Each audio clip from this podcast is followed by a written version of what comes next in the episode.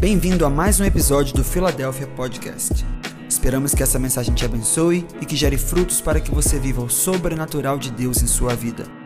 Conecte-se conosco em todas as redes sociais e também no YouTube, no arroba ifiladelphia.org. Que Deus te abençoe. Eu tenho, irmãos, é, mais de 40 anos de ministério. Comecei meu ministério em 83, né? 41 anos. Mas, nesses 40 anos, eu passei por pelo menos duas ondas de avivamento. Foi coisa tremenda de Deus. Eu vi coisas maravilhosas de Deus. Quando eu comecei o ministério, eu tenho certeza que tem muita gente aqui que nem nascido era ainda. Né? Mas, é, nesses. Quando eu, eu comecei o meu ministério, eu vi muita coisa, irmãos. Naqueles moveres de avivamento, tinha igreja que só pregava libertação. Tinha igreja que era só cura interior. Tinha igreja que é, pregava só guerra espiritual. Então, assim, as igrejas, elas eram conhecidas, uma por assistência social, a outra era conhecida, outra denominação, porque só fazia missões. Eu não vou falar os nomes não, mas vocês que são mais da minha época e sabe o que eu estou falando. Então, cada igreja era reconhecida por uma área ministerial. Então, quando eu comecei meu ministério, eu disse para eles assim: Deus, eu quero ser um pastor que pregue de Gênesis a Apocalipse. Eu não quero ser um pastor para pregar só uma área da Bíblia, ou só uma área de conhecimento da palavra. Então sempre pedi a Deus para que eu fosse uma pessoa que pudesse ter habilidade para poder ministrar a Bíblia toda, porque eu penso que a Bíblia toda tem que ser ensinada e não só uma parte dela. E não só uma doutrina da Bíblia, mas toda a Bíblia. Amém? Eu entendo assim. A palavra de Deus diz que o Senhor liberou cinco ministérios para a igreja: é o apostólico, profético, o ministério pastoral, o ensino, tá, o ministério de evangelismo. Então eu entendo que a igreja ela tem que receber de todas essas áreas. Agora tem determinadas denominações, por exemplo, que eles trabalham muito a libertação, mas não tem ensino nenhum. Não tem ensino. Então as igrejas ficam como se fosse é, é, preste atenção num, num pássaro. O pássaro para voar, ele tem que ter duas asas. Vovô. Os pais viajaram, ele, fica, ele ficou com a gente esse final de semana. Né? Vovô fez dormir muitas vezes aí, lavou muita, tirou, trocou muita fralda, né? Então ele já sabe. Vem para o colo do vovô. Mas aí, irmãos, então eu sempre pedi a Deus que a Filadélfia fosse uma igreja onde tivesse o profético, mas também tivesse ensino. Onde tivesse evangelismo, mas também tivesse o apostólico. Então a nossa igreja é uma igreja que ela foi formada é, dentro de um fundamento onde aqui você ouve tudo. E você tem que aprender tudo, de Gênesis a Apocalipse. E você precisa é, ter experiência tanto no ensino quanto na área profética. Um dia você sai daqui e ouviu um profeta, sai feliz da vida, é, voando na unção, mas tem outro dia que você sai daqui refletindo porque ouviu alguém ensinando a palavra e usando uma profundidade bíblica. Amém? Então, o que é Filadélfia? Filadélfia é uma igreja que não tem uma tendência mas Filadélfia é uma igreja que é, é, prima por pregar toda a palavra. Amém? Toda a palavra. Então hoje você vai ouvir uma palavra aqui, tá? Que é uma palavra que também está na Bíblia, mas que poucos ouvem. Pouco se fala sobre isso. Assim como também é raro você ouvir uma palavra sobre Apocalipse. Hoje em dia, né, alguns têm falado sobre Apocalipse nas, nas redes sociais, mas é, quando eu estudava, então, quando a gente chegava, estudava todas as cartas paulinas, estudava o, o Novo Testamento, mas quando chegava no Apocalipse era um negócio muito raso. Nenhum professor se posicionava. Ensinava só é, os pontos principais do Apocalipse, mas ninguém se aprofundava em nada. E isso era muito chato para mim, porque eu fui para o seminário para aprender, chegou lá eu não aprendia nada. Tinha que buscar ensino, se eu quisesse, comprar livros e estudar. É, vou confessar um pecado para os irmãos aqui. Por favor, não repitam isso. Esse pecado me custou muito caro, né? Mas é, quando eu fui estudar no seminário, é, tinha um professor que ele sentava na cadeira e começava a ler o livro. Ele só lia o livro para nós. Aí eu dizia assim, professor, para ler o livro eu leio em casa. Eu quero que o senhor se aprofunda nisso. Eu quero aprender a palavra. Eu estou aqui para aprender. Mas toda aula ele só sentava e lia o livro. Para ler livro eu leio em casa, não preciso de um professor para ler livro. Meu Deus. Eu fui até o diretor e disse assim: Olha, o professor está lendo o livro, já tem umas seis aulas que ele lê o livro, mas para ler livro eu leio em casa. Eu acho que o senhor tem que trocar esse professor. Falei para o diretor. Olha que audácia, irmãos, que petulância, que desonra. Isso é um caminho errado. Mas eu só quero te mostrar a sede de uma pessoa por conhecimento pela palavra. O povo erra porque falta conhecimento, mas eu sempre quis conhecimento. Eu sempre quis me aprofundar na palavra. E ele não tirou o professor e deu um BO danado. Não preciso falar disso, né, Leila? Mas o que eu quero dizer para você é que você precisa ter amor pela palavra. Você precisa estudar a palavra. Você precisa entrar na palavra, se aprofundar na Bíblia. Porque nós estamos vivendo dias, irmãos, que hoje você tem muita Bíblia em casa, mas vai chegar o tempo que você não vai ter, não. Você vai ter que ter ela dentro do seu coração e aqui na sua mente. Então estude a palavra coma a palavra. Peça ao Espírito de Deus para trazer revelação da palavra para você. Tá? Quanto mais você aprender a palavra, mais firme você vai ficar. Porque aqueles que são rasos, no dia que vier a luta e a tribulação, correm um grande risco. Eu quero ministrar a você hoje algo que é, eu tenho é, visto buscado entender e tem assim queimado meu coração. E hoje a palavra é uma palavra de reflexão. Tá? Eu gosto de ouvir o pastor Diego pregar, porque ele vai no fogo, não são. Mas a palavra hoje é de reflexão. O pessoal daqui hoje saiu daqui de manhã hoje que ninguém falava nada. Está entendendo? É. É para você refletir. Tá bom? Amém? Mas tem uma coisa também. Eu quero que você saia daqui hoje mais crente do que você entrou. Amém? Então a palavra vai te fazer crescer na fé. Amém, irmãos? Glória a Deus. Então é uma palavra que vai te fazer crescer. Vai ser uma palavra de reflexão, mas vai te fazer crescer. Vai fazer você sair daqui mais crente, refletindo na sua vida, tá? É, nós vamos refletir sobre a nossa fé em Jesus. Qual o tamanho da nossa fé? O que a nossa fé pode suportar? O que nós estamos dispostos a enfrentar pela nossa fé?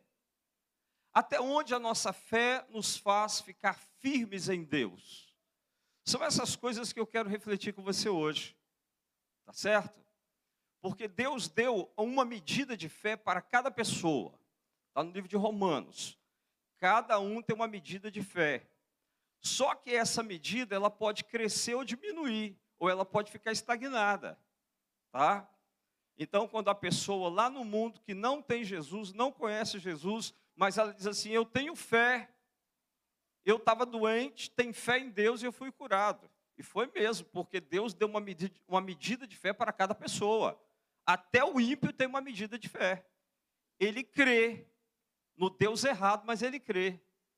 Você quer ver um camarada que tem muita fé, mas muita fé mesmo?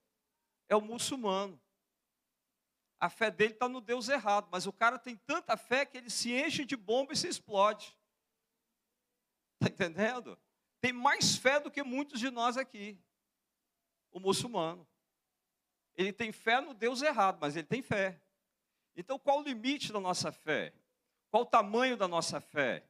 Vamos questionar essas coisas hoje para a gente poder é, caminhar um pouco mais, crescer um pouco mais. Hoje nós vamos confrontar o Evangelho que nós cremos com o Evangelho da Bíblia. Qual é o Evangelho que você crê? Como eu disse para você, eu participei de várias ondas de avivamento. E, infelizmente, eu vi o Espírito de Deus trabalhar e operar muito grande. Mas, infelizmente, eu vi a igreja sair do trilho. Eu vi a igreja perder o caminho eu vi a igreja começar a falar e pregar um evangelho, que é um evangelho só de um lado da moeda. Tá? Uma moeda tem dois lados. A gente precisa, e quando você usa uma moeda, você não paga com um lado só da moeda, você usa os dois lados da moeda. Não tem jeito, são os dois lados. Então, o evangelho que nós vemos na Bíblia, irmãos, ele está sendo pregado um lado só da moeda. É aquele evangelho de que Deus nos abençoa, de que o Senhor nos cura, de que o Senhor é, vai nos dar grandes coisas, o Senhor é, faz coisas boas para nós. Isso é verdade? É. Isso é uma grande verdade. O Senhor nos abençoa, conforme o pastor Diego disse aqui, ninguém precisa correr atrás da bênção, porque é a bênção que corre atrás de nós. Amém? Isso é verdade? É verdade. Somos abençoados, ninguém aqui eu acho que é tão mais abençoado que eu. Gente, eu todo dia eu estou agradecendo a Deus de tanto que Deus faz na minha vida. Tanto que Deus me abençoa. Minha casa, minha família, meus filhos, meus netos, eu só tenho a agradecer. A cada dia que eu sento na mesa para me alimentar, eu agradeço a Deus por Ele ter dado aquele alimento ali. Porque eu sei que tem muita gente que não tem na mesa para comer. Então, irmãos, eu sou muito grato a Deus. Então, a Bíblia é verdadeira nesse sentido? É verdadeira. O Senhor nos abençoa. Mas tem o outro lado da moeda. E é esse outro lado que nós não estamos acostumados a ouvir. Mas está na Bíblia? Está. O mesmo Evangelho que diz que o Senhor é aquele que nos guarda, nos protege, nos abençoa, é o mesmo Evangelho também que diz que nós vamos ser perseguidos. É o mesmo evangelho que diz que nós vamos passar por tribulação. Tá? E enquanto a coisa vai bem, nós estamos aqui cantando e louvando a Deus. Mas e se a coisa ficar ruim? Será que nós vamos continuar louvando a Deus do mesmo jeito? Eu conheci um irmão, esse irmão era um camarada firme na oração, esse cara estava assim, cheio da unção de Deus, mas acontece que a mãe dele ficou doente. E quando a mãe dele ficou doente, ele conversou muito comigo, orei muito com ele no monte e tal, mas ele tinha uma perspectiva de que Deus era obrigado a curar a mãe dele. Tá, mas e se Deus não quiser curar sua mãe? Você vai abandonar o Senhor? Irmãos, aquele moço não estava preparado para isso. Ele não estava preparado para isso. A sua fé era só no Deus que abençoa, não no Deus que também nos faz passar por tribulação. Na vida tereis tribulações. Tem de bom ânimo. Amém? Então hoje eu quero mostrar para você esse outro lado da moeda, essa outra parte aí, para fazer sua fé crescer. Amém? Porque eu vejo que a igreja hoje, irmãos, é, para muitos crentes, Logicamente que não tem ninguém aqui assim, mas para muitos crentes, Jesus é o gênio da lâmpada, né? a lâmpada de Aladim. Você acha a lâmpada, esfrega, sai o gênio dali e diz: pode fazer três pedidos. Aí você sai fazendo pedido. Tem crente que só vive diante de Deus ajoelhado fazendo pedido, como se Jesus fosse o Aladim da lâmpada. Mas evangelho não é só isso, não, irmãos. Evangelho não é só essa, essa questão, não. Tá? Nós servimos ao Senhor, estamos dispostos a servir a Ele, não só para receber dele, mas também para demonstrar o nosso amor por Ele. Nós cantamos muito aqui sobre o amor hoje. As músicas todas falaram de amor. O Senhor nos ama. E Ele mostrou o amor dele por nós, dando a vida dele na cruz. Agora, será que nós somos capazes de dar a nossa vida por amor a Ele? Ele já mostrou o amor dele. E o seu amor por Ele? Como isso pode ser medido? Atos 8, versículo 1. Vamos para o texto da palavra. Atos 8, versículo 1. Dá para colocar para nós?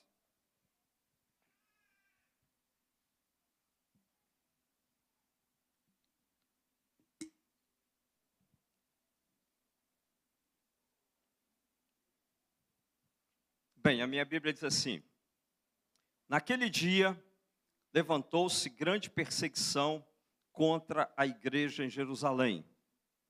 E todos, exceto os apóstolos, foram dispersos pelas regiões da Judéia e Samaria. Naquele dia levantou-se grande perseguição. Não, é Atos 8, versículo 1. Atos 8, versículo 1. Aí.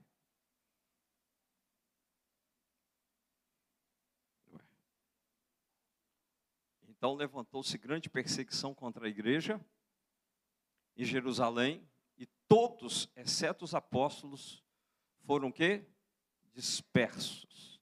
Então levantou-se uma grande perseguição. Eu quero falar hoje sobre a perseguição à igreja, tá? Perseguição à igreja de Cristo. Eu quero começar minha palavra, irmãos. Esse é o texto, tema de que eu vou falar sobre ele.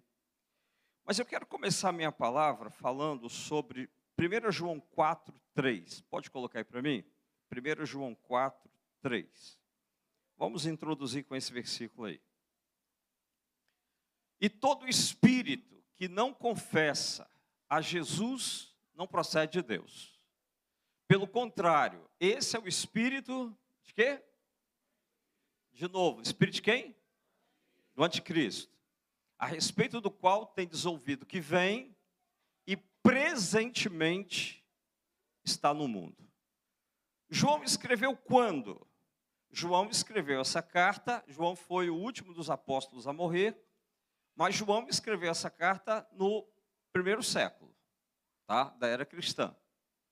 Então, João escreve falando sobre o espírito do anticristo. Eu quero dizer para você que no, no, na, na primeira carta de João, ele faz uma diferença. Tem outro versículo no capítulo anterior, onde ele fala da pessoa do anticristo.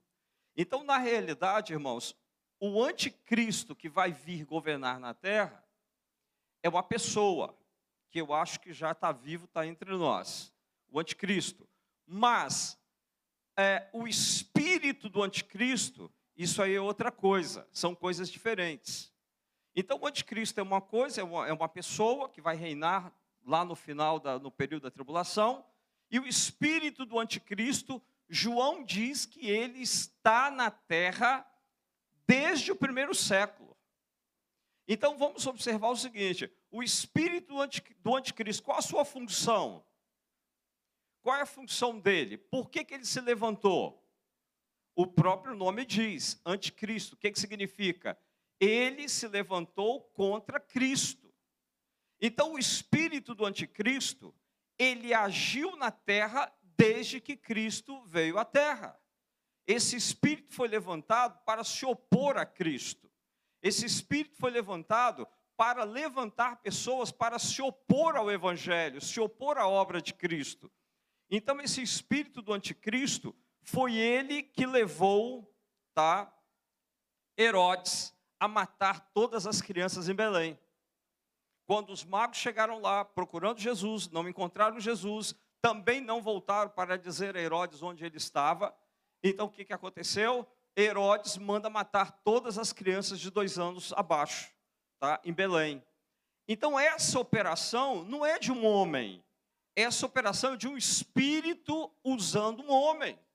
O espírito do anticristo, ele já estava naquela época confrontando Jesus, confrontando a obra de Jesus, querendo a morte de Jesus. Então, o espírito do anticristo é um espírito que está na terra para fazer é, é, frente à obra do Senhor, à igreja do Senhor e fazer frente a Cristo. Irmãos, esse espírito está levantando o mundo inteiro contra a igreja. Porque Jesus morreu, ressuscitou, subiu, mas quem ficou aqui representando Jesus? A igreja, você. Então, o espírito do anticristo, ele tem se levantado contra a igreja ao longo de todo esse tempo, desde o primeiro século até agora. Então, o espírito do anticristo, ele sempre vai se levantar contra o que a igreja está fazendo. O desejo dele é acabar com a igreja. Isso ele tem feito em algumas nações. Eu vou falar abertamente para você aqui, tá? Então, hoje nós temos países, daqui a pouco eu vou falar sobre isso, países onde a igreja é perseguida. E grande parte desses países onde tem perseguição são países comunistas, são países de esquerda. Por quê? Porque para a esquerda poder dominar, ela tem que tirar a igreja. Por quê? Porque a igreja faz frente a, a essa questão, a essa ideologia. Então o que, que nós vemos? Nós vemos o espírito do anticristo destruindo a igreja, massacrando a igreja. Tá? Vou falar para você daqui a pouco sobre alguns países onde você vai enxergar aí, o, o, o nível de perseguição à igreja. Igrejas sendo destruídas, cristãos mortos. O ano passado morreram 4.998 cristãos, se eu não me engano. Tá? Daqui, daqui a pouco te dou o dado certo. Quase 5 mil crentes morreram no ano passado devido à perseguição. Tá? Então, fora os 364 milhões de cristãos que estão sendo perseguidos em todo o mundo. Então, esse espírito tem levantado para guerrear contra a igreja. E a nossa guerra, irmãos, ela é diária. Todos nós enfrentamos esse espírito do anticristo. De repente você não tem noção, mas você, algumas, é, algumas empresas você não consegue entrar se você for cristão. É uma perseguição. Alguns lugares não comportam cristãos mais, tá? Ele tem perseguido a igreja de todos os níveis, em todos os sentidos. A, a maior perseguição hoje na América Latina está sendo na Nicarágua maior perseguição, Nicarágua, Colômbia. Na Colômbia, os pastores estão sendo presos, não têm direito à defesa. Ah, os filhos dos pastores estão sendo sequestrados, tá? E exigem-se muito dinheiro pelos cartéis, ou caso contrário, eles são mortos, chegam até a ser mortos, tá? Então há uma perseguição a igreja em vários lugares, e isso já está chegando pertinho da gente. Agora, do nosso lado, tem perseguição. Tá? Venezuela tem perseguição. Se eu te falar sobre a Venezuela, eu fui a Manaus algumas vezes. Manaus, hoje, você encontra pessoas no meio da rua, você esbarra em pessoas no meio da rua, todos falando uma língua diferente, né? o espanhol, são pessoas da Venezuela muitos refugiados. E eles saíram da Venezuela, os cristãos saíram da Venezuela. Teve um pastor na Venezuela que ele foi em Manaus, levou a família dele toda, estabeleceu a família, conseguiu emprego para os filhos. Então os filhos disseram: Pai, o senhor já está idoso, seu tempo lá já acabou, então agora o senhor fica aqui conosco, né? O senhor veio para ficar. Ele falou: Não, não vim para ficar eu vou deixar vocês aqui em segurança, mas eu vou voltar para lá. Mas, pai, lá a gente não tem comunicação, não sabe nem se o senhor, como o senhor vai ficar. Ele disse: A minha igreja está lá, o meu povo está lá. E se eles morrem, eu também morro. E aquele homem deixou a família em Manaus e ele voltou para Venezuela. Não tem notícia dele. Até aquela data que eu tive lá, não se tinha notícia dele. Então, a, perseguição está pertinho de nós, irmãos. Está bem pertinho, está na América Latina. Tá? Países que estão perseguindo a igreja. O evangelho da prosperidade, ele tirou a perseguição da Bíblia. Parece que na Bíblia não tem perseguição. Você quer ver um negócio? Deixa eu te perguntar uma coisa. Quantos irmãos aqui costumam ler a Bíblia e marcar versículos? Pega uma canetinha colorida, vai lá e marca versículo. Amém? Todos nós fazemos isso, não fazemos? Não precisa ficar com medo, não, irmão. Pode levantar sua mão, eu sei que você faz isso. Você lê Bíblia, você marca. Quem lê Bíblia, marca, amém? Não é assim? Tá. Agora, quantos versículos de perseguição você tem marcado na sua Bíblia? Hein? Nenhum. Você não marca versículo de perseguição, você só marca versículo de bênção para você. É só palavra de bênção que você marca. Agora, de perseguição, é muito difícil. Ninguém vai estudar na Bíblia perseguição e marcar perseguição, não. Porque você não quer isso para você. Mas preste atenção: a mesma Bíblia que fala de bênção fala de perseguição. Fala para o seu irmão aí. A sua Bíblia também fala de perseguição. Fala para ele. Você quer ver uma coisa? João 5,16. Vamos a João 5,16.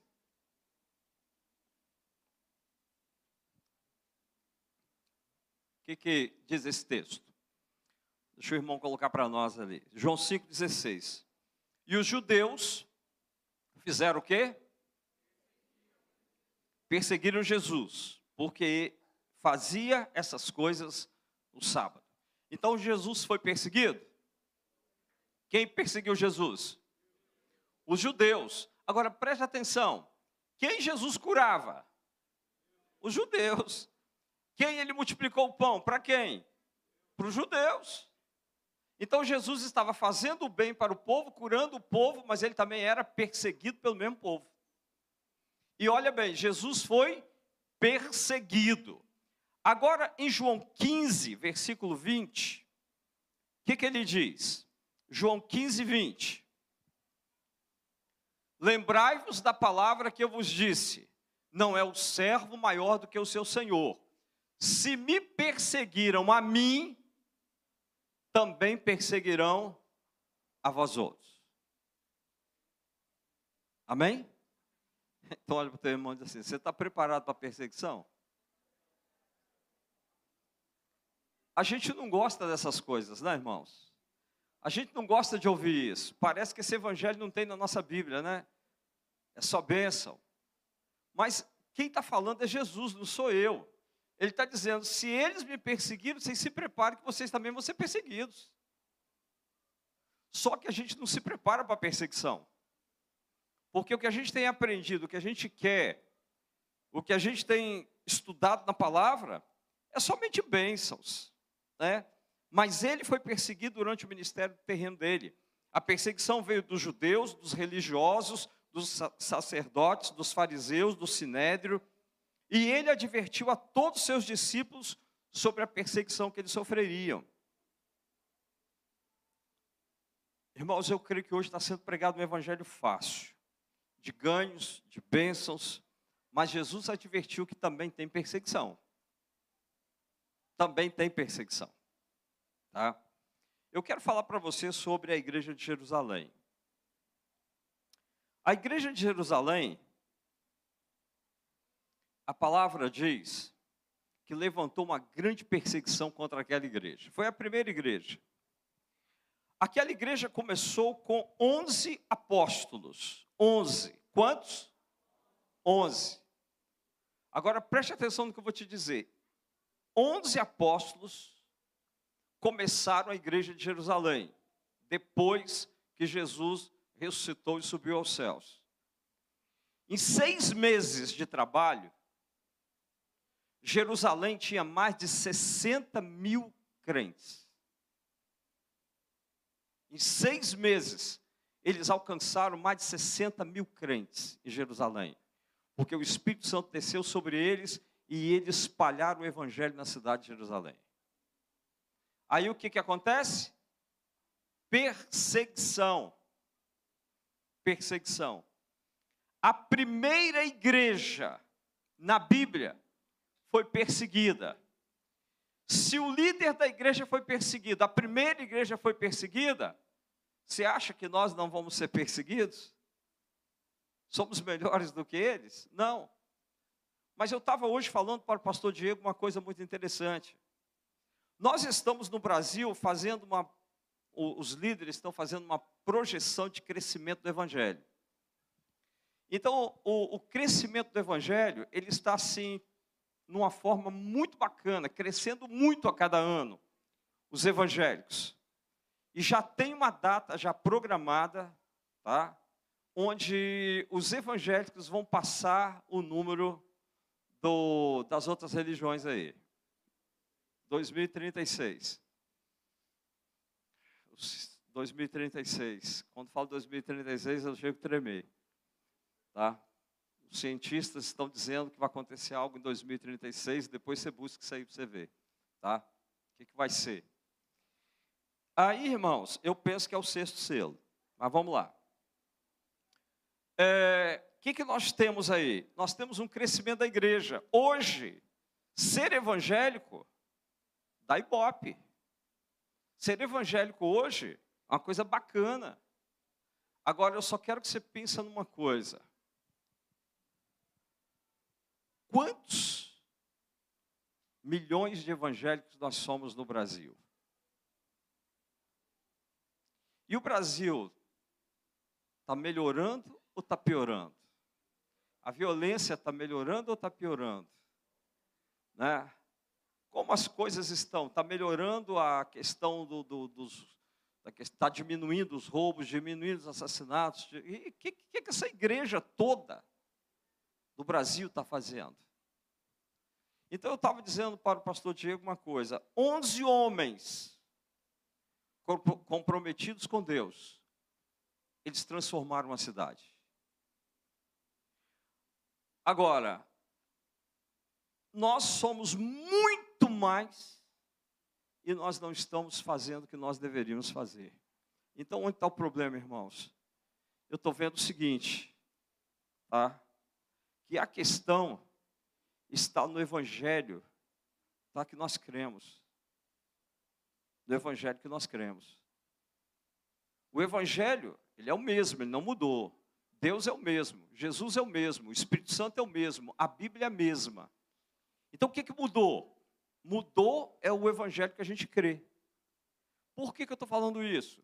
Porque eu estou dizendo para você o seguinte: quando nós olhamos o texto, o texto diz assim: todos foram dispersos, exceto Exceto quem? Os apóstolos, eles ficaram. Agora preste atenção, por que, que eles ficaram? Eles ficaram, irmãos. Eu acho impressionante esse texto. Porque Jerusalém matou quem? Jerusalém matou Jesus. Pouco tempo antes, Jesus foi morto em Jerusalém. E Jesus era o Filho de Deus e Jesus era o líder da igreja se matar o líder da igreja, e a nós? O que, que aconteceu com eles? Os onze.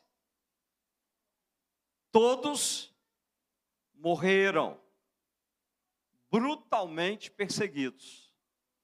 Mas o que, que significa isso? Significa que aqueles homens estavam dispostos a morrer pelo evangelho que eles criam. O dia que nós tivermos no Brasil cristãos dispostos a morrer por Jesus Cristo e pelo Evangelho que ele crê, essa nação é transformada. A nação só será transformada por homens e mulheres que estejam dispostos a morrer por aquilo que crê. Então a perseguição vem, mas e aí, o que, que, você vai fazer? O que, que a Bíblia diz? Eles fugiram, todos foram para as outras cidades. Agora, também eu não estou querendo falar a respeito da menosprezar esses irmãos que fugiram, não, Porque essa fuga foi ensinada por Jesus. Foi o próprio Jesus que disse que quando viesse a perseguição era para eles irem para outra cidade. Tá? Isso está onde? Isso está em Mateus 10, 23. Em Mateus 10, 23, o Senhor diz assim: Quando, porém, vos perseguirem numa cidade, fugi para outra.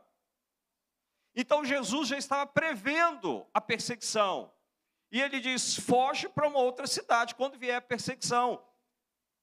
Eu não quero menosprezar esses irmãos, não. Mas eu quero dizer para você que esses irmãos tiveram grandes perdas. Porque para você sair da sua cidade e ir para uma outra cidade, fugindo por causa do evangelho, o que, que você perde? Você perde família, você perde casa, você perde emprego, você perde dinheiro, você perde tudo que você tem. Você só vai com a roupa do corpo, irmão. Então o que, que Jesus está dizendo? Jesus está dizendo assim: olha, crer em mim tem salvação, mas crer em mim também tem perseguição. Você está pronto a perder tudo? Você está pronto a perder emprego? Você está pronto a perder casa? Você está pronto para perder todas as coisas por amor a mim?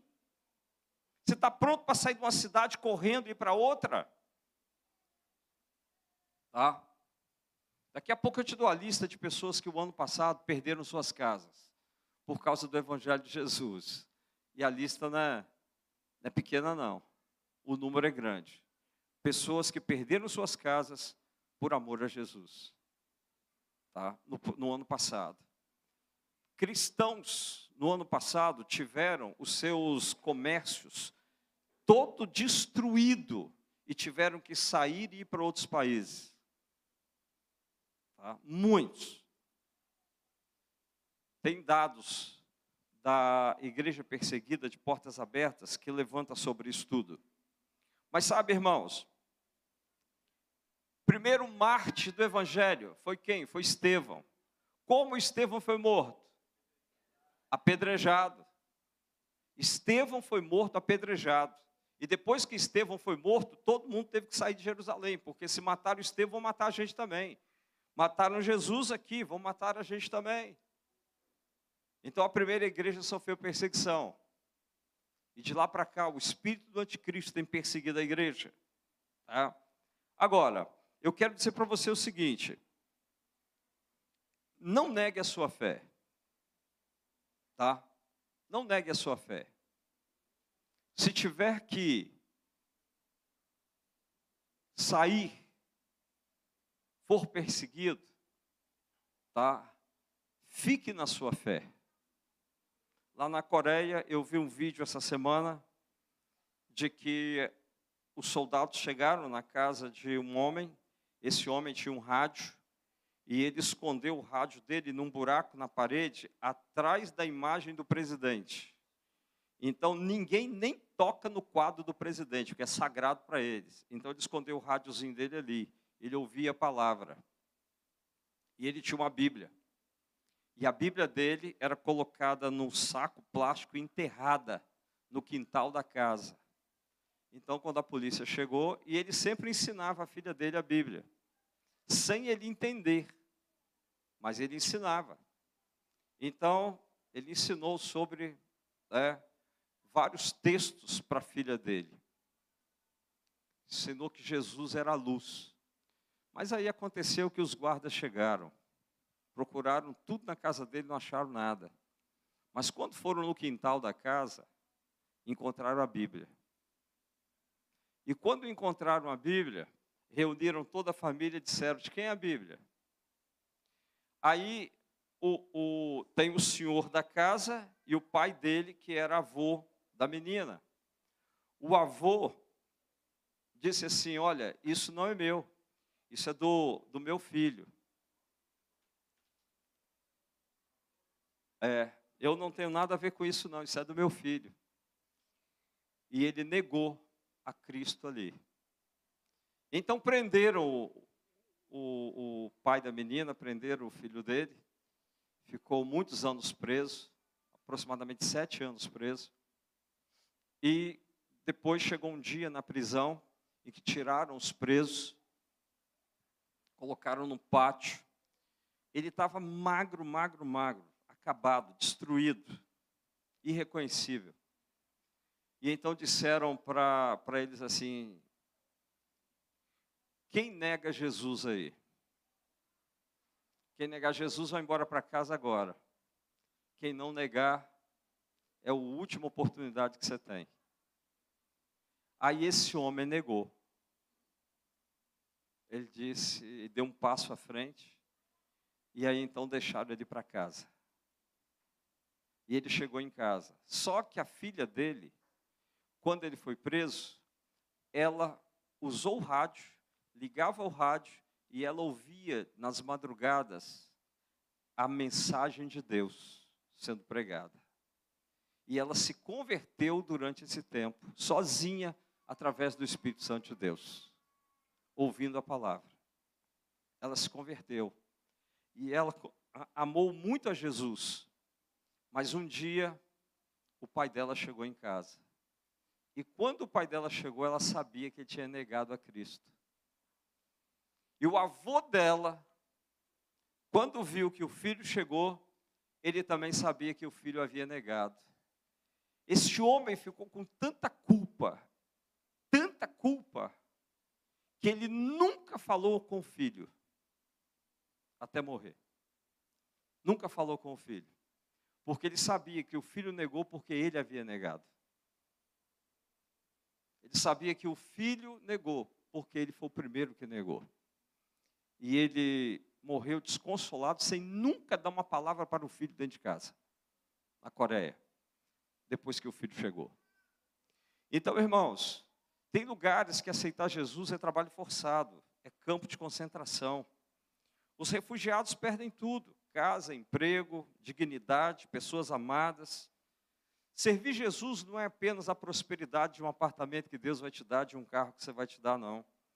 Mas também é passar por tribulação, é passar por perseguição, é estar pronto a ter a sua fé provada. Ter a sua fé provada.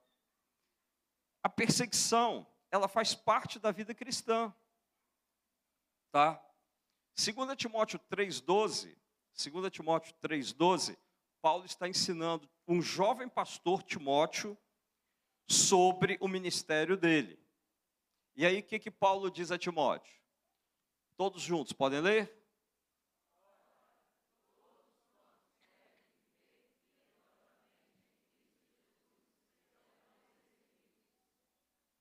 Quem falou isso? Paulo. E quem foi Paulo?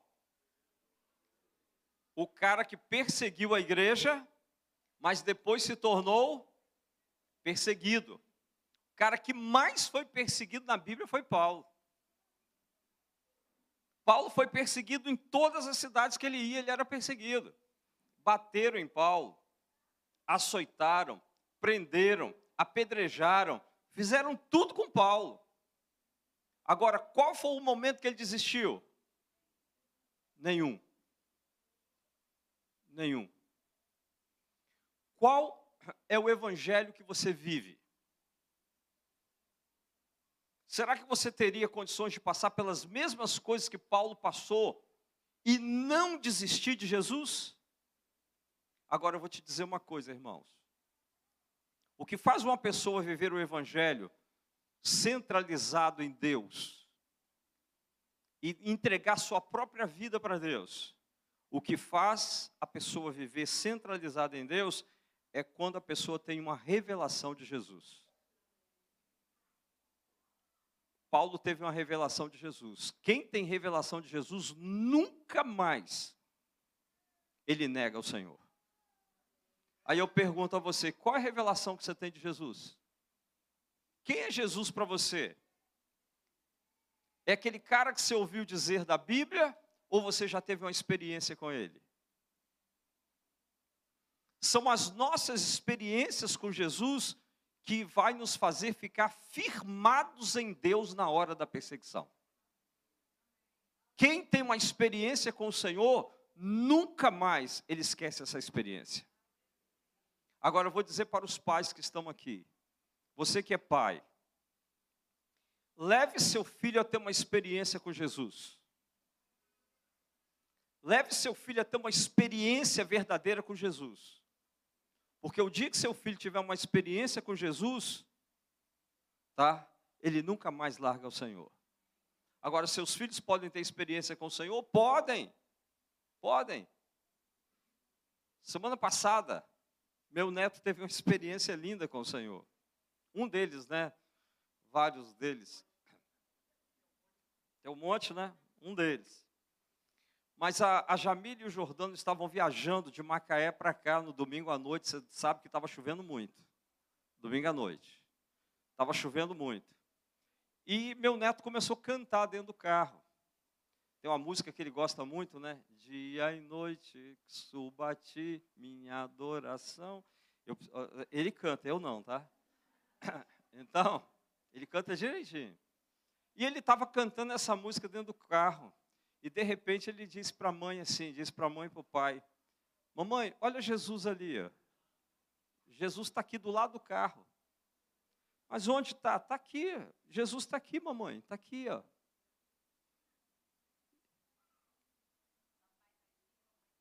É, mamãe está aqui, papai está aqui, Jesus está aqui. Ó.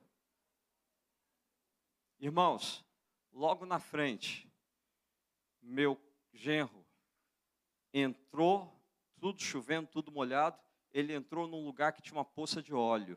O carro rodou, bateu lá no. Ele não conseguiu segurar o carro, bateu no meio-fio, estourou o pneu.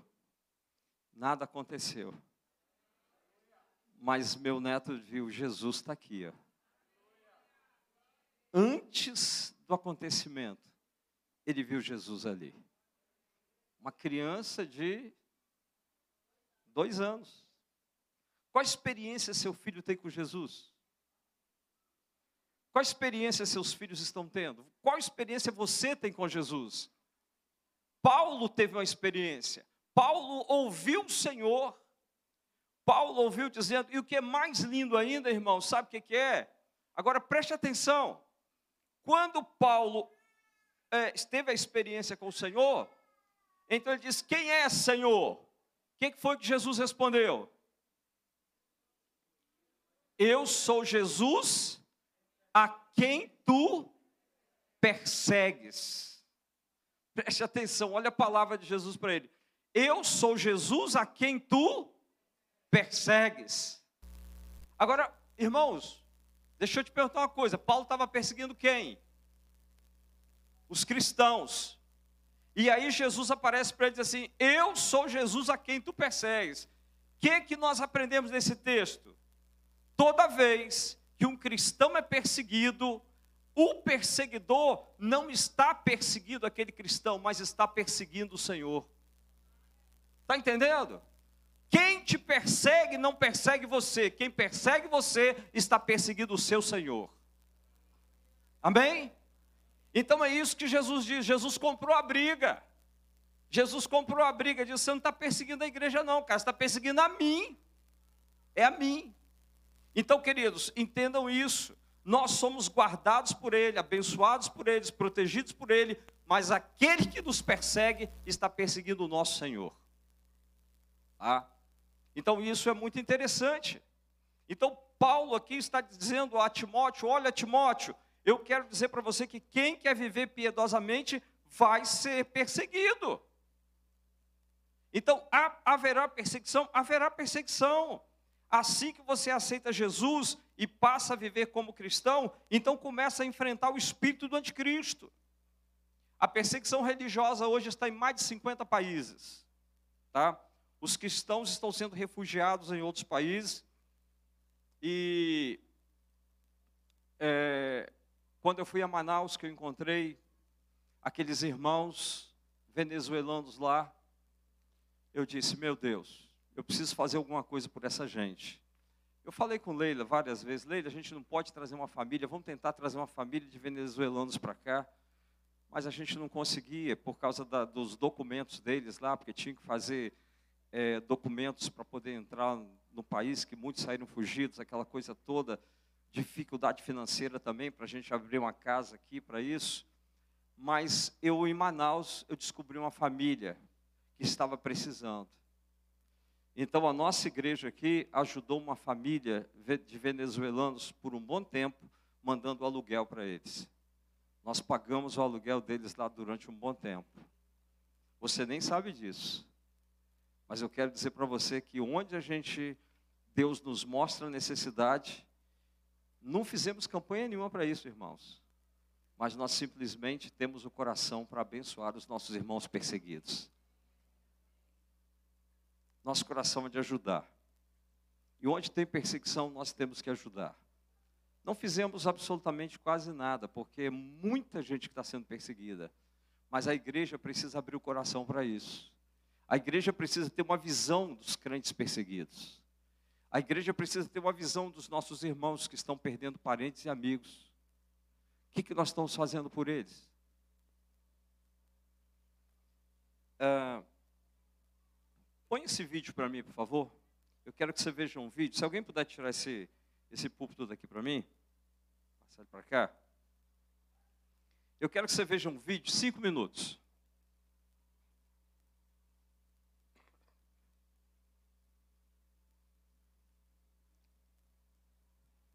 Vamos lá.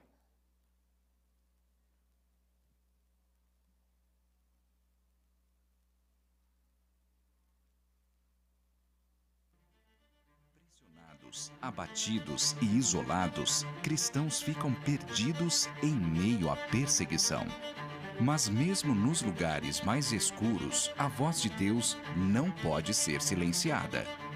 Aqueles que antes estavam desamparados, agora fixam os olhos naquele que não pode ver.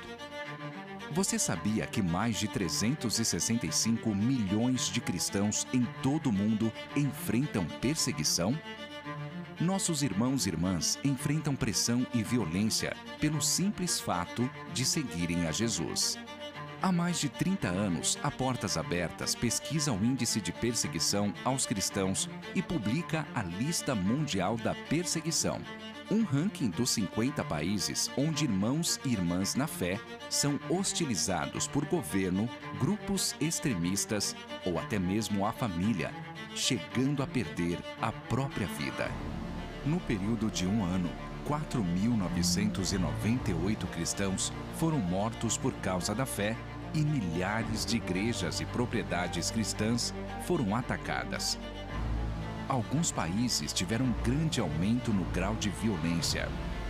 Esse é o caso do Laos, que passou do 31º para o 21º lugar no ranking.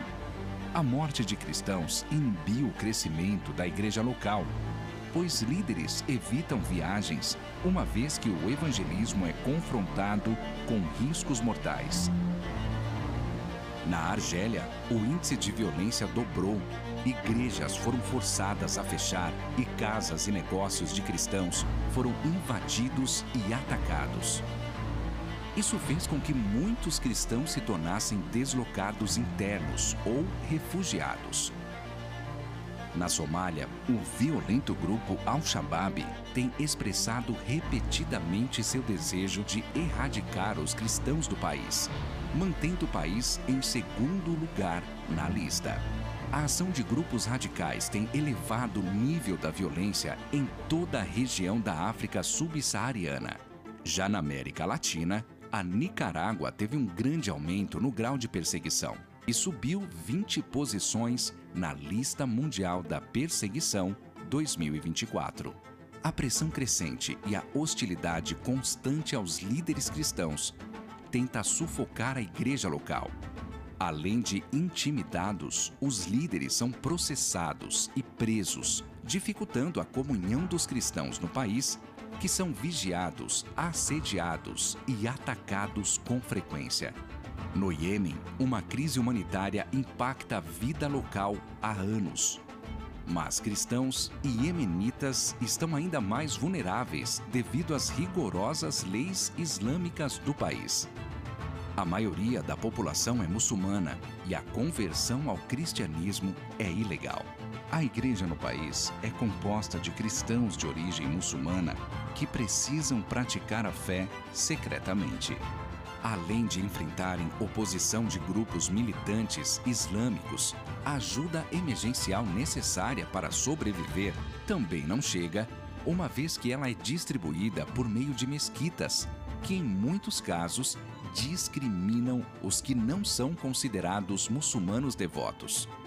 Com leis antirreacionárias em vigor desde 2020, a Coreia do Norte permanece em primeiro lugar no ranking. No país mais fechado ao evangelho, o Estado é a maior fonte de perseguição. Com a aplicação das novas leis, cristãos são presos por simplesmente possuírem uma Bíblia. Assim, famílias inteiras são condenadas a campos de trabalho forçado. Por isso, ser cristão na Coreia do Norte é viver a vida de fé em segredo. A cada ano, a perseguição aos cristãos se intensifica.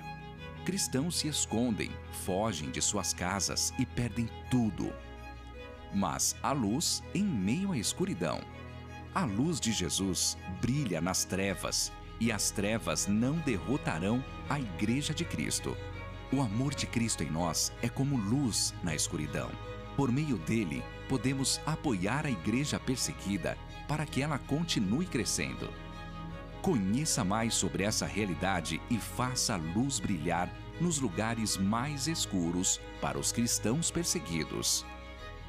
portasabertas.org.br Amém. Irmãos, a, depois você entra no site Portas Abertas, que lá tem a lista dos 50 países com maior índice de perseguição.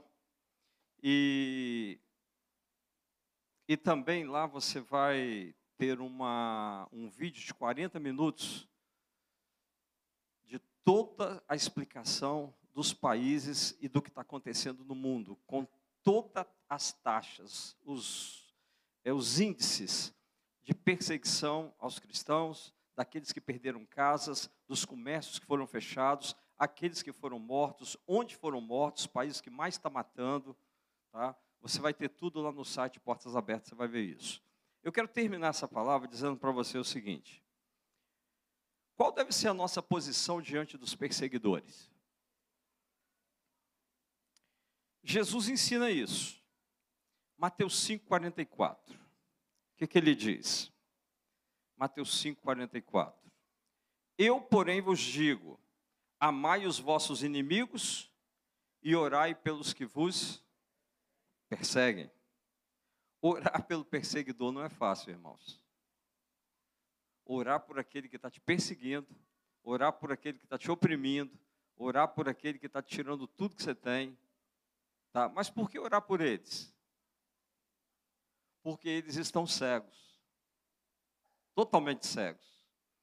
Quando Jesus estava na cruz ali sendo pregado, ele disse assim: Pai, perdoa, porque eles não sabem o que fazem. A mesma coisa, quem está nos perseguindo, quem está perseguindo os cristãos, eles também não sabem o que fazem. Como Paulo, que perseguia a igreja e achava que estava fazendo um serviço para Deus. Então, o que nós precisamos? Orar por eles para que a luz do Evangelho alcance os perseguidores também. Amém? Paulo também ensina a mesma coisa. Em Romanos 12, 14, Paulo diz assim: Abençoai os que vos perseguem, abençoai e não amaldiçoeis. Romanos 12, 14. Então nós precisamos orar pelos perseguidores para que eles se convertam. Porque quanto mais perseguidor se converter, ele se torna um aliado e não um inimigo. E vai para o céu também. Amém, irmãos? Agora, tem uma palavra de Jesus em Mateus 5, versículo 10 a 12, que essa palavra é interessante. Jesus diz assim: Bem-aventurados perseguidos por causa da justiça, porque deles é o reino dos céus. Bem-aventurados sois quando vos, por minha causa vos injuriarem e vos perseguirem, e mentindo disserem todo mal contra vós. Regozijai-vos e exultai, porque é grande o vosso galardão nos céus pois assim perseguiram os profetas que viveram antes de vós. Então o que, que o Senhor está dizendo? O Jesus está dizendo que se você é perseguido e se você permanece crendo, né, com fé, passando por toda essa perseguição, ele diz que você vai para o céu e ainda vai ganhar um galardão no céu. Amém? Então, para todos os perseguidos, existe um galardão. Amém? É, não é fácil não, irmãos. Mas tem um prêmio. tem um prêmio. Quem conseguir passar pela perseguição, o Senhor diz: bem-aventurado quando você passar por perseguição. Porque tem um prêmio para você, tem um galardão no céu, você está salvo. Amém? Glória a Deus. Então, que isso possa despertar o seu coração e que você possa ficar firme na perseguição, que você possa permanecer a sua fé genuína em Jesus em qualquer situação que você vier a passar. É, o último texto que eu quero ler está lá em Apocalipse 6, 8, que diz assim: Quando ele abriu o quinto selo, eu vi debaixo. Não, não, é, é, é outro, o texto aqui está errado. Eu não, não, não verifiquei o texto correto. Quando ele abriu o quinto selo, eu vi debaixo do altar as almas daqueles que tinham sido mortos por causa da palavra de Deus e por causa do testemunho que sustentavam. É 6, 9. 6, 9, exatamente. Clamaram em grande voz, dizendo: Até quando, soberano Senhor, santo e verdadeiro, não julgas nem vingas o nosso sangue dos que habitam sobre a terra? Então, a cada um deles foi dada uma vestidura branca e lhe disseram que repousasse ainda por pouco tempo, até que também se completasse o número dos seus conservos e seus irmãos que iam ser mortos, como igualmente eles foram. Diga para mim aqui, que cena é essa que João está vendo? Onde é essa cena, irmãos? No céu. Perfeito? No céu. E o que, que ele vê no céu? Uma multidão no céu. Tá? Uma multidão. De quê? De almas. Quem eram essas almas? Daqueles que foram mortos por causa da palavra e por causa do testemunho. E esses então estão dizendo assim: Senhor, até quando o Senhor vai ficar aí parado e o Senhor não vai nos vingar do sangue daqueles que nos mataram lá na terra? Aí a palavra do Senhor é o seguinte: receba cada um uma vestidura branca, tá? receba suas vestes brancas, espere um pouco, até que também se complete o número dos seus irmãos que ainda vão ser mortos, igualmente vocês foram que está acontecendo hoje, irmãos? Eu creio que o quinto selo já foi aberto, porque tem milhares de almas nos céus mortas por causa do Evangelho. Milhares de pessoas já estão lá em cima, vestido de branco, aguardando o Senhor vir fazer esse juízo dele. Esse juízo vai acontecer nas sete taças de ira dele sobre a terra. Mas ele diz: espere um pouco, até que os outros irmãos seus cheguem aqui também. Então isso significa o quê? Significa que muito mais gente vai passar por perseguição.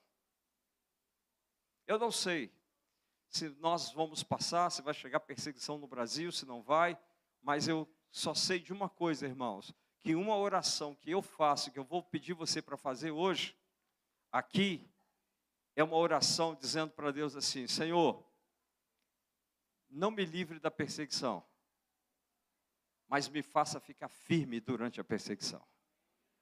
Amém? Essa deve ser a nossa oração. Que a gente está pedindo a Deus para nos livrar, livrar, livrar, mas a gente tem que pedir ao Senhor para ficar firme, igual Paulo. Paulo diz assim: acabei a carreira e guardei a fé. A minha vida já está posta como libação. Ele sabia que ele ia morrer. E ele morreu decapitado. Mas ele confiou até o fim, ficou firme até o final. Eu quero orar com você hoje. Eu quero orar para que a sua fé cresça, para que você é, não negue o Senhor. Se for preciso testemunhar, você vai testemunhar e você vai sair daqui hoje mais crente do que entrou. Porque hoje você vai sair daqui dizendo assim: minha fé cresceu, tem irmãos nossos que já morreram, o quinto selo já foi aberto, a volta de Jesus está próxima, tá? Porque nós já estamos, os selos já estão sendo abertos, e eu creio que eu vou permanecer firme diante de qualquer situação. Amém? Amém? Você está pronto para isso, irmão? Para orar pela sua, para se fortalecer na fé? Amém? Glória a Deus. Vamos ficar de pé. Eu queria que você fizesse, nós vamos fazer duas orações. Eu queria que você desse a mão aí a algumas pessoas, fizesse um grupo de oração, e nós vamos orar pelos irmãos perseguidos. 364 milhões de pessoas perseguidas no mundo. É muito crente perseguido. Sabe o que é 364 milhões? É quase o dobro do Brasil. Só de crente perseguido no mundo. Eu queria que você orasse pela igreja perseguida. Eu queria que você orasse pelos cristãos que estão sendo perseguidos, aqueles que perderam famílias, casas. Então, levanta a sua voz, vamos orar por eles. Tá? Aí no grupo aí, todos levantam um clamor ao Senhor. Vamos orar por essa gente, por esses irmãos que sentem-se perseguidos, estão sendo perseguidos hoje. Ore pelos perseguidores, abençoe os perseguidores também. Levanta a sua voz aos céus. Em nome de Jesus. E o pastor Diego para fazer essa oração com você aqui. Pai, nós clamamos pelos nossos irmãos, Pai estão sendo perseguidos. Pai, nós não temos noção do que é isso, mas nós queremos fazer como o apóstolo Paulo, Pai, que se colocou de joelhos, se dobrou diante do Senhor e clamou ao Senhor para alcançar os irmãos de Éfeso, ele disse: Eu clamo pelo Deus que está no céu e que está na terra, que é Pai de todos nós. Pai, nós pedimos para que o Senhor possa alcançar. Alcançar, Pai, com provisão emocional, da tua presença, alcançar, Pai, com coragem para que a mensagem do Evangelho continue sendo pregada. Pai, é uma palavra que diz que o Senhor só viria quando toda a terra ouvisse a mensagem do Evangelho do Reino. Pai, nós pedimos ao Senhor, dê força para os nossos irmãos, para que eles possam seguir na honrosa missão de pregar o Evangelho do Senhor a toda criatura. Pai, nós pedimos, Pai, para que as suas famílias sejam consoladas, para aqueles que morreram em nome do Senhor, que o sangue deles clame, para que o Senhor possa, Pai, vir sobre a terra e trazer um grande derramar do teu espírito e um grande avivamento. Pai, eu peço para que o Senhor venha, Pai, em cada lugar, em cada país, em cada vila, em cada caverna que estão os meus irmãos agora, Pai. Traga a tua provisão, visita como o Senhor visitou Elias, para que eles possam continuar perpetuando a mensagem do Evangelho, Pai. Nós clamamos pela igreja pela igreja do Senhor, o Senhor disse: Eu edificarei a minha igreja, e as portas do inferno não iriam prevalecer. Pai, esses irmãos que seguem como mártires são uma semente para aquilo que o Senhor vai fazer nas ações da terra. Pai, nós oramos para que o Senhor guarde a tua igreja e para que, Senhor, como Estevão, tenhamos um coração, Pai, disponível para que o Seu nome seja glorificado e o que nos espera é a eternidade. Pai, eles serão coroados, Pai, com uma coroa daqueles que te amam porque foram sacrificados por Ti. Pai, nós clamamos, Pai. E nós pedimos também para que o Senhor, Pai, não deixe nosso coração insensível para que o nosso coração, Pai, seja batizado de misericórdia, seja batizado de uma consciência, Pai. O Senhor está voltando, Pai, mas antes da tua volta, uma perseguição para a igreja. Nós queremos nos posicionar e proclamar o teu nome e não negar o Senhor e permanecer até o fim, porque aqueles que perseverarem até o fim, o Senhor dará a coroa da vida. Então nós pedimos, Pai Batiza o nosso coração de misericórdia, batiza o nosso coração de amor, batiza o nosso coração, Pai, é quebrando a insensibilidade, para que juntos, Pai, possamos ser mensageiros das boas novas do Evangelho. Essa é a nossa oração, em nome de Jesus. Aleluia. Agora, querido, nós vamos fazer uma oração. Eu queria que você fizesse oração individual. E essa oração é para que o Senhor acrescente a sua fé, para que o Senhor te renove a sua, a sua fé, para que o Senhor te faça ficar firme diante de qualquer luta, qualquer tribulação, qualquer situação que você vier passar, que Deus possa acrescentar a sua fé como Paulo, e que você possa ficar firme até o dia de Cristo Jesus. Amém? Então ore para que a sua fé cresça. Ore para que você seja fortalecido nessa noite pelo Espírito Santo de Deus na sua fé. Amém? Para que não que você que Deus né, venha aí te dar escapes, mas para que você, mesmo diante da luta e da tribulação, você não venha negar o Senhor, mas venha ficar firme. Amém? Ore por isso. Pai, nós levantamos a nossa voz aos céus agora, Pai, para declarar, meu Jesus, que nós te amamos, Pai. Nós fomos amados primeiro, o Senhor nos amou primeiro, o Senhor deu a sua vida por nós. E nós queremos declarar que nós também te amamos, Pai.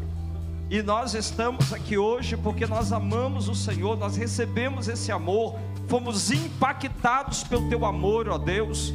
E queremos declarar, ó Deus, que estamos aqui, Pai, porque Tu és o nosso Salvador, mas o Senhor é também o nosso Senhor, Pai. Servimos a Ti e não queremos jamais Te abandonar, Deus.